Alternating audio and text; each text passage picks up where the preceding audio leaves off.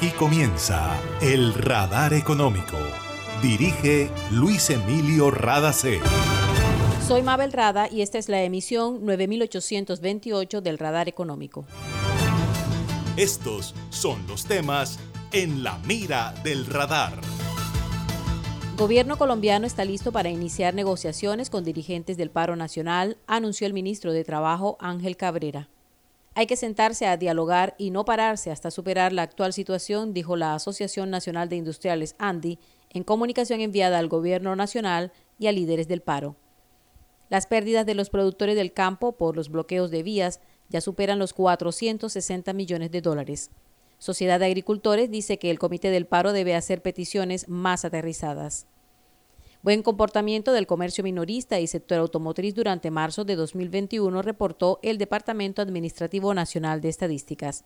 El único subsector que tuvo un revés fue el de la educación superior.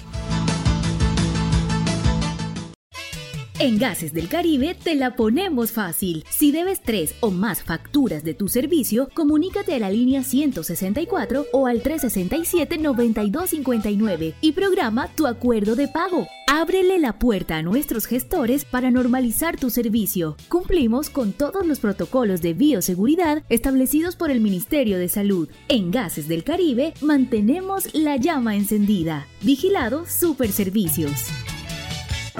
El 2020 fue un año que nos retó y nos puso a prueba, pero fuimos fuertes y como ciudad nos convertimos en ejemplo de superación.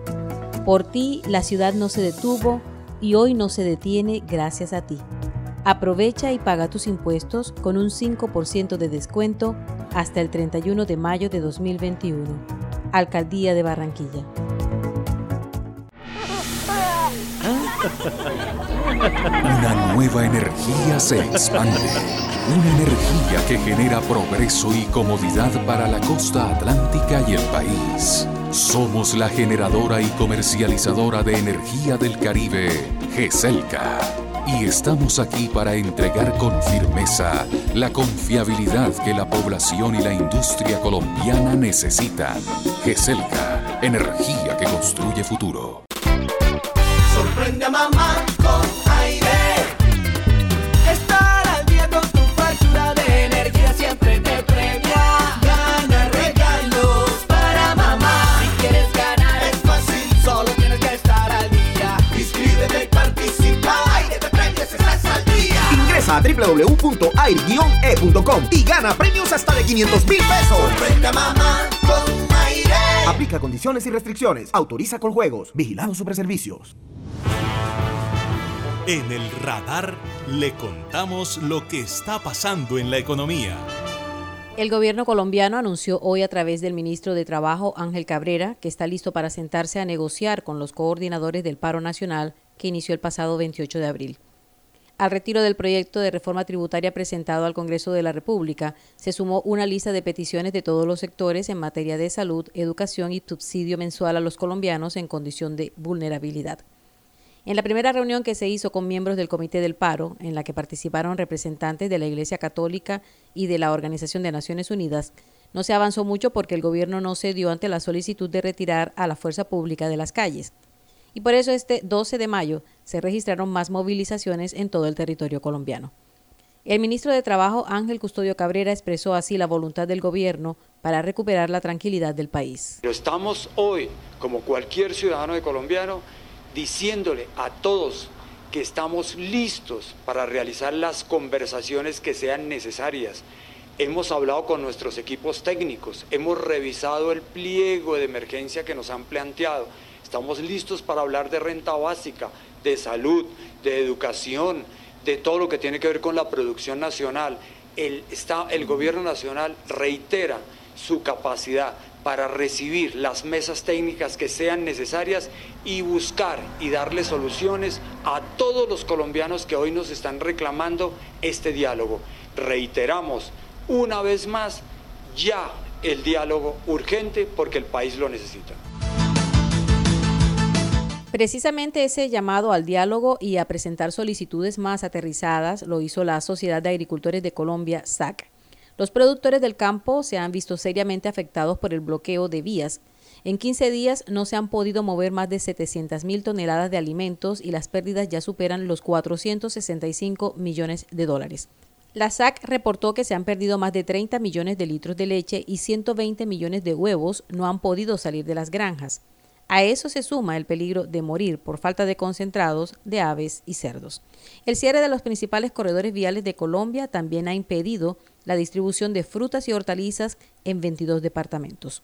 Jorge Bedoya, presidente de la Sociedad de Agricultores, plantea estas soluciones para superar el paro nacional. La solución tiene que ir en varios sentidos. Primero, que la opinión pública nacional e internacional ejerza una presión para que quienes organizan los bloqueos se den cuenta que están vulnerándole el derecho a la alimentación a 40 millones de colombianos. Segundo, que si no logran levantar los bloqueos por su propia voluntad, se aplique la justicia, porque la constitución de nuestro país permite la protesta social, la respalda y la protege, siempre y cuando sea pacífica. Pero cuando son bloqueos que le violen los derechos a los demás, tiene que aplicarse la justicia. ¿Y qué significa esto? Que la Fiscalía General de la Nación deberá judicializar a quienes están materializando los bloqueos. Y por supuesto que el gobierno nacional, como lo ha venido haciendo ya el presidente de la República, se siente a conversar y a lograr acuerdos con los jóvenes y las mujeres, que son quienes más están sufriendo el desempleo en Colombia, y también con las entidades como el Comando Unitario del Paro, pero cuyo Comando Unitario del Paro debe pedir cosas que sean materializables, que sean reales, porque están pidiendo como una lista de regalos de Navidad y eso es muy bueno para ellos políticamente, pero no es bueno para los colombianos. Así que hay que aplicar la justicia, respetar la constitución, generar conciencia y por supuesto hacer una buena conversación que conduzca a soluciones reales para los colombianos que más las necesitan. Al cierre de vías, pérdida de alimentos y encarecimiento de precios se suma la vandalización de vehículos y hasta la amenaza a trabajadores rurales para impedir que vayan a trabajar. La dura situación que ha vivido el país en medio de la pandemia amerita que sus líderes se sienten a construir soluciones, entendiendo prioridades y limitaciones, pero sobre todo entendiendo las necesidades de nuestros conciudadanos. Ese es el mensaje que envió la Asociación Nacional de Industriales ANDI al gobierno y a los líderes del paro nacional. El gremio dice que el país merece diálogo y soluciones, merece trabajo conjunto para construir y superar diferencias, y que hay que sentarse a dialogar y no pararse hasta superar la actual situación. En un comunicado divulgado a través de sus redes sociales, la ANDI pide el cumplimiento de los siguientes principios, entre otros. Poner el derecho a la vida por encima de todo, rechazar todo tipo de violencia, respeto a los derechos humanos, entender que en situaciones de conflicto el diálogo es una obligación de las partes para minimizar las afectaciones a la ciudadanía, defender la protesta como mecanismo indispensable de la democracia y cuidar los derechos de todos los ciudadanos en términos de alimentación, movilidad y trabajo.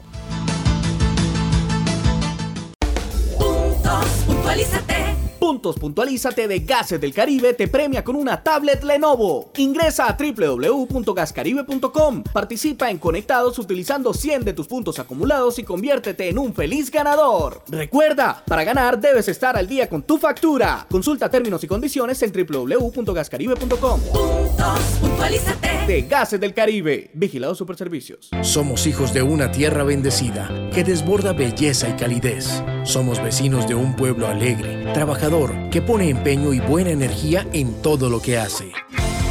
Somos la empresa que transporta y distribuye gas natural y energía eléctrica, que se animó a crecer y a llegar más allá de las fronteras de nuestro país, impulsando el progreso de las comunidades y el cuidado del medio ambiente.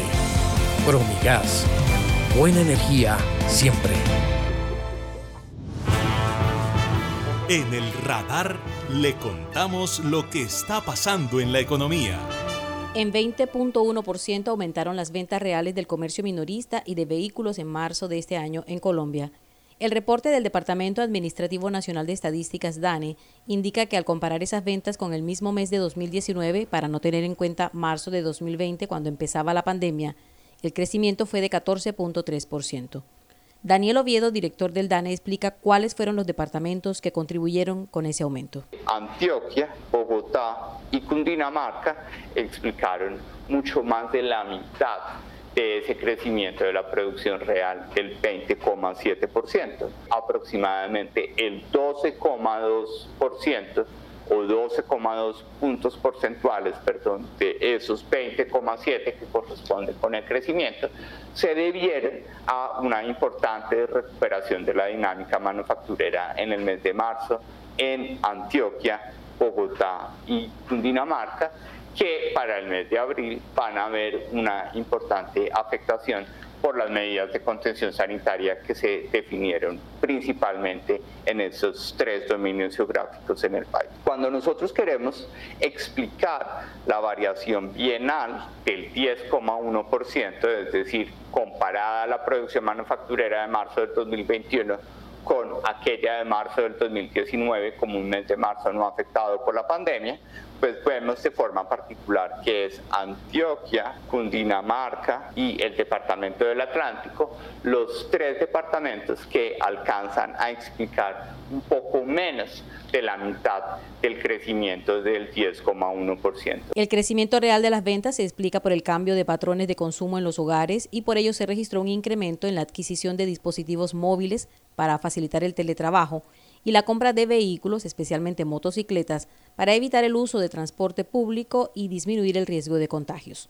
En el caso de la industria manufacturera, las variaciones anuales de la producción y de las ventas reales fueron 20.7% y 21.1% respectivamente. En servicios, los ingresos totales de restaurantes, catering y bares presentaron una variación de 43.6%. El único subsector que registró una contracción fue el de la educación superior privada, con menos 5.2%. Los municipios PDET colombianos, que son aquellos ubicados en territorios más afectados por el conflicto armado, con altos índices de pobreza y economías ilícitas, han avanzado mucho en el diseño y presentación de proyectos dentro de sus planes de desarrollo. Así lo reportó Emilio Archila, consejero presidencial para la estabilización y consolidación, durante un encuentro que se realizó en la capital de la República. En este momento hay 225 proyectos en ejecución con una inversión de 1.7 billones de pesos, gracias al fortalecimiento de las capacidades institucionales de los municipios más débiles del país. Hoy la mayoría tiene oficina del PDET en el programa del Departamento de Administración de la Función Pública y hay más proyectos que capacidad para financiarlos. ¿Cómo se ha avanzado? ¿Cuántos proyectos hay en ejecución y cuál es la inversión? Escuchemos a Emilio Archila, consejero presidencial para la estabilización y consolidación. Se hicieron la modificación de las reglas de el OCAT PASP, donde se administra el 7% de las eh, regalías y en este momento hay 225 proyectos en ejecución por 1.7 billones de pesos. Hicimos una modificación en el esquema de obras por impuestos para permitir que los particulares se vinculen también, también.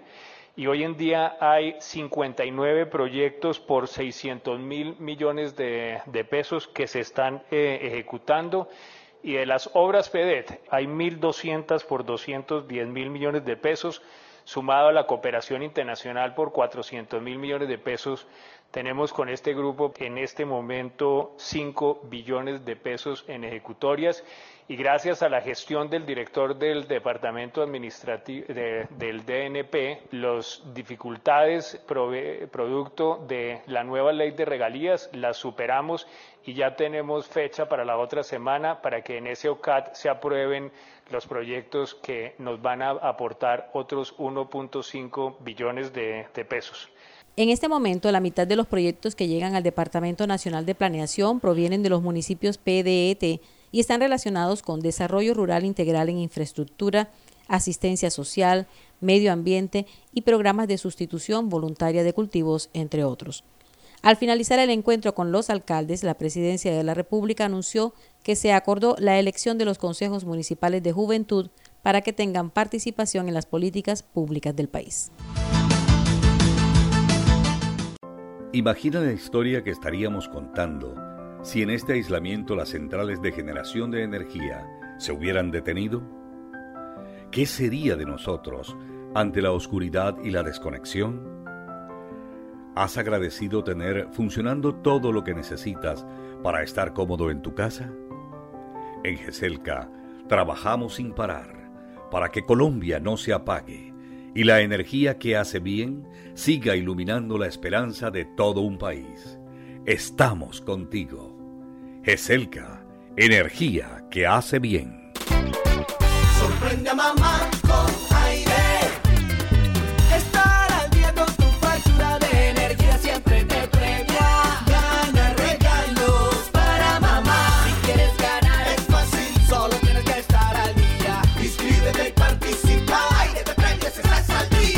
Ingresa a www.air-e.com y gana premios hasta de 500 mil pesos. Sorprende a mamá con aire. Aplica condiciones y restricciones. Autoriza con juegos. Vigilado sobre servicios. Está escuchando el radar económico. Más de 98 mil metros cúbicos de sedimentos fueron removidos en el canal de acceso a la zona portuaria de Barranquilla, en el sector de Bocas de Ceniza, lo que permitirá el ingreso de embarcaciones de gran calado. La draga belga realizó 17 ciclos de dragado desde el 9 de mayo y este es el resultado positivo. Así lo anunció Pedro Jurado, director de Cor Magdalena. Celebro el importante anuncio que hizo Dimar respecto del arribo a la ciudad de un buque con 9.8 metros de calado. Debo reconocer que ha sido el esfuerzo de un gran equipo el que permite la competitividad del país y el crecimiento económico de nuestra ciudad. En conjunto, Findeter, la alcaldía, las agremiaciones portuarias de la ciudad, DIMAR, pilotos prácticos, dragadores, todos pusimos un enorme empeño en restablecer con prontitud el calado. Hoy, este buque hizo arribo a la ciudad, permitiendo la competitividad de nuestro país y fomentando generación de empleo y crecimiento económico en la ciudad de Barranquilla. Por su parte, la presidenta de Findeter, Sandra Gómez Arias, dijo que la entidad seguirá ofreciendo apoyo y asistencia técnica para adelantar los trabajos que sean necesarios. Los adultos mayores del distrito de Barranquilla que no cuentan con pensión, viven en la indigencia o la pobreza extrema pueden inscribirse en el programa Colombia Mayor. Ayudados por sus familiares, deberán hacerlo vía correo electrónico y expresar su interés de ser tenidos en cuenta en este programa. Santiago Vázquez, secretario de Gestión Social de Barranquilla, hizo la invitación a la comunidad. Estamos haciendo eh, una invitación a todas las personas, a todos los ciudadanos de Barranquilla que tienen adultos mayores, que los inscriban para ser parte de la priorización del subsidio Colombia Mayor. Todos esos adultos mayores que están necesitados de este subsidio, es el momento de que se puedan inscribir. Con esta inscripción van a ser parte de la lista de priorización no quiere decir que se incluyen inmediatamente al subsidio, pero lo importante de esto sí es, es que van a quedar ya en la lista a la espera de que el gobierno nacional amplíe la cobertura y están en un paso más cercano de ser parte de este importante subsidio. La dirección electrónica en la que deben expresar su interés de ser incluidos en el programa Colombia Mayor es auxiliosadultomayor.barranquilla.gov.co y le responderán con un formato que deben llenar y firmar con huella dactilar. Toda la información la encuentran en la página oficial de la Alcaldía de Barranquilla. Y esto ha sido todo por hoy en el Radar Económico. Gracias por su sintonía.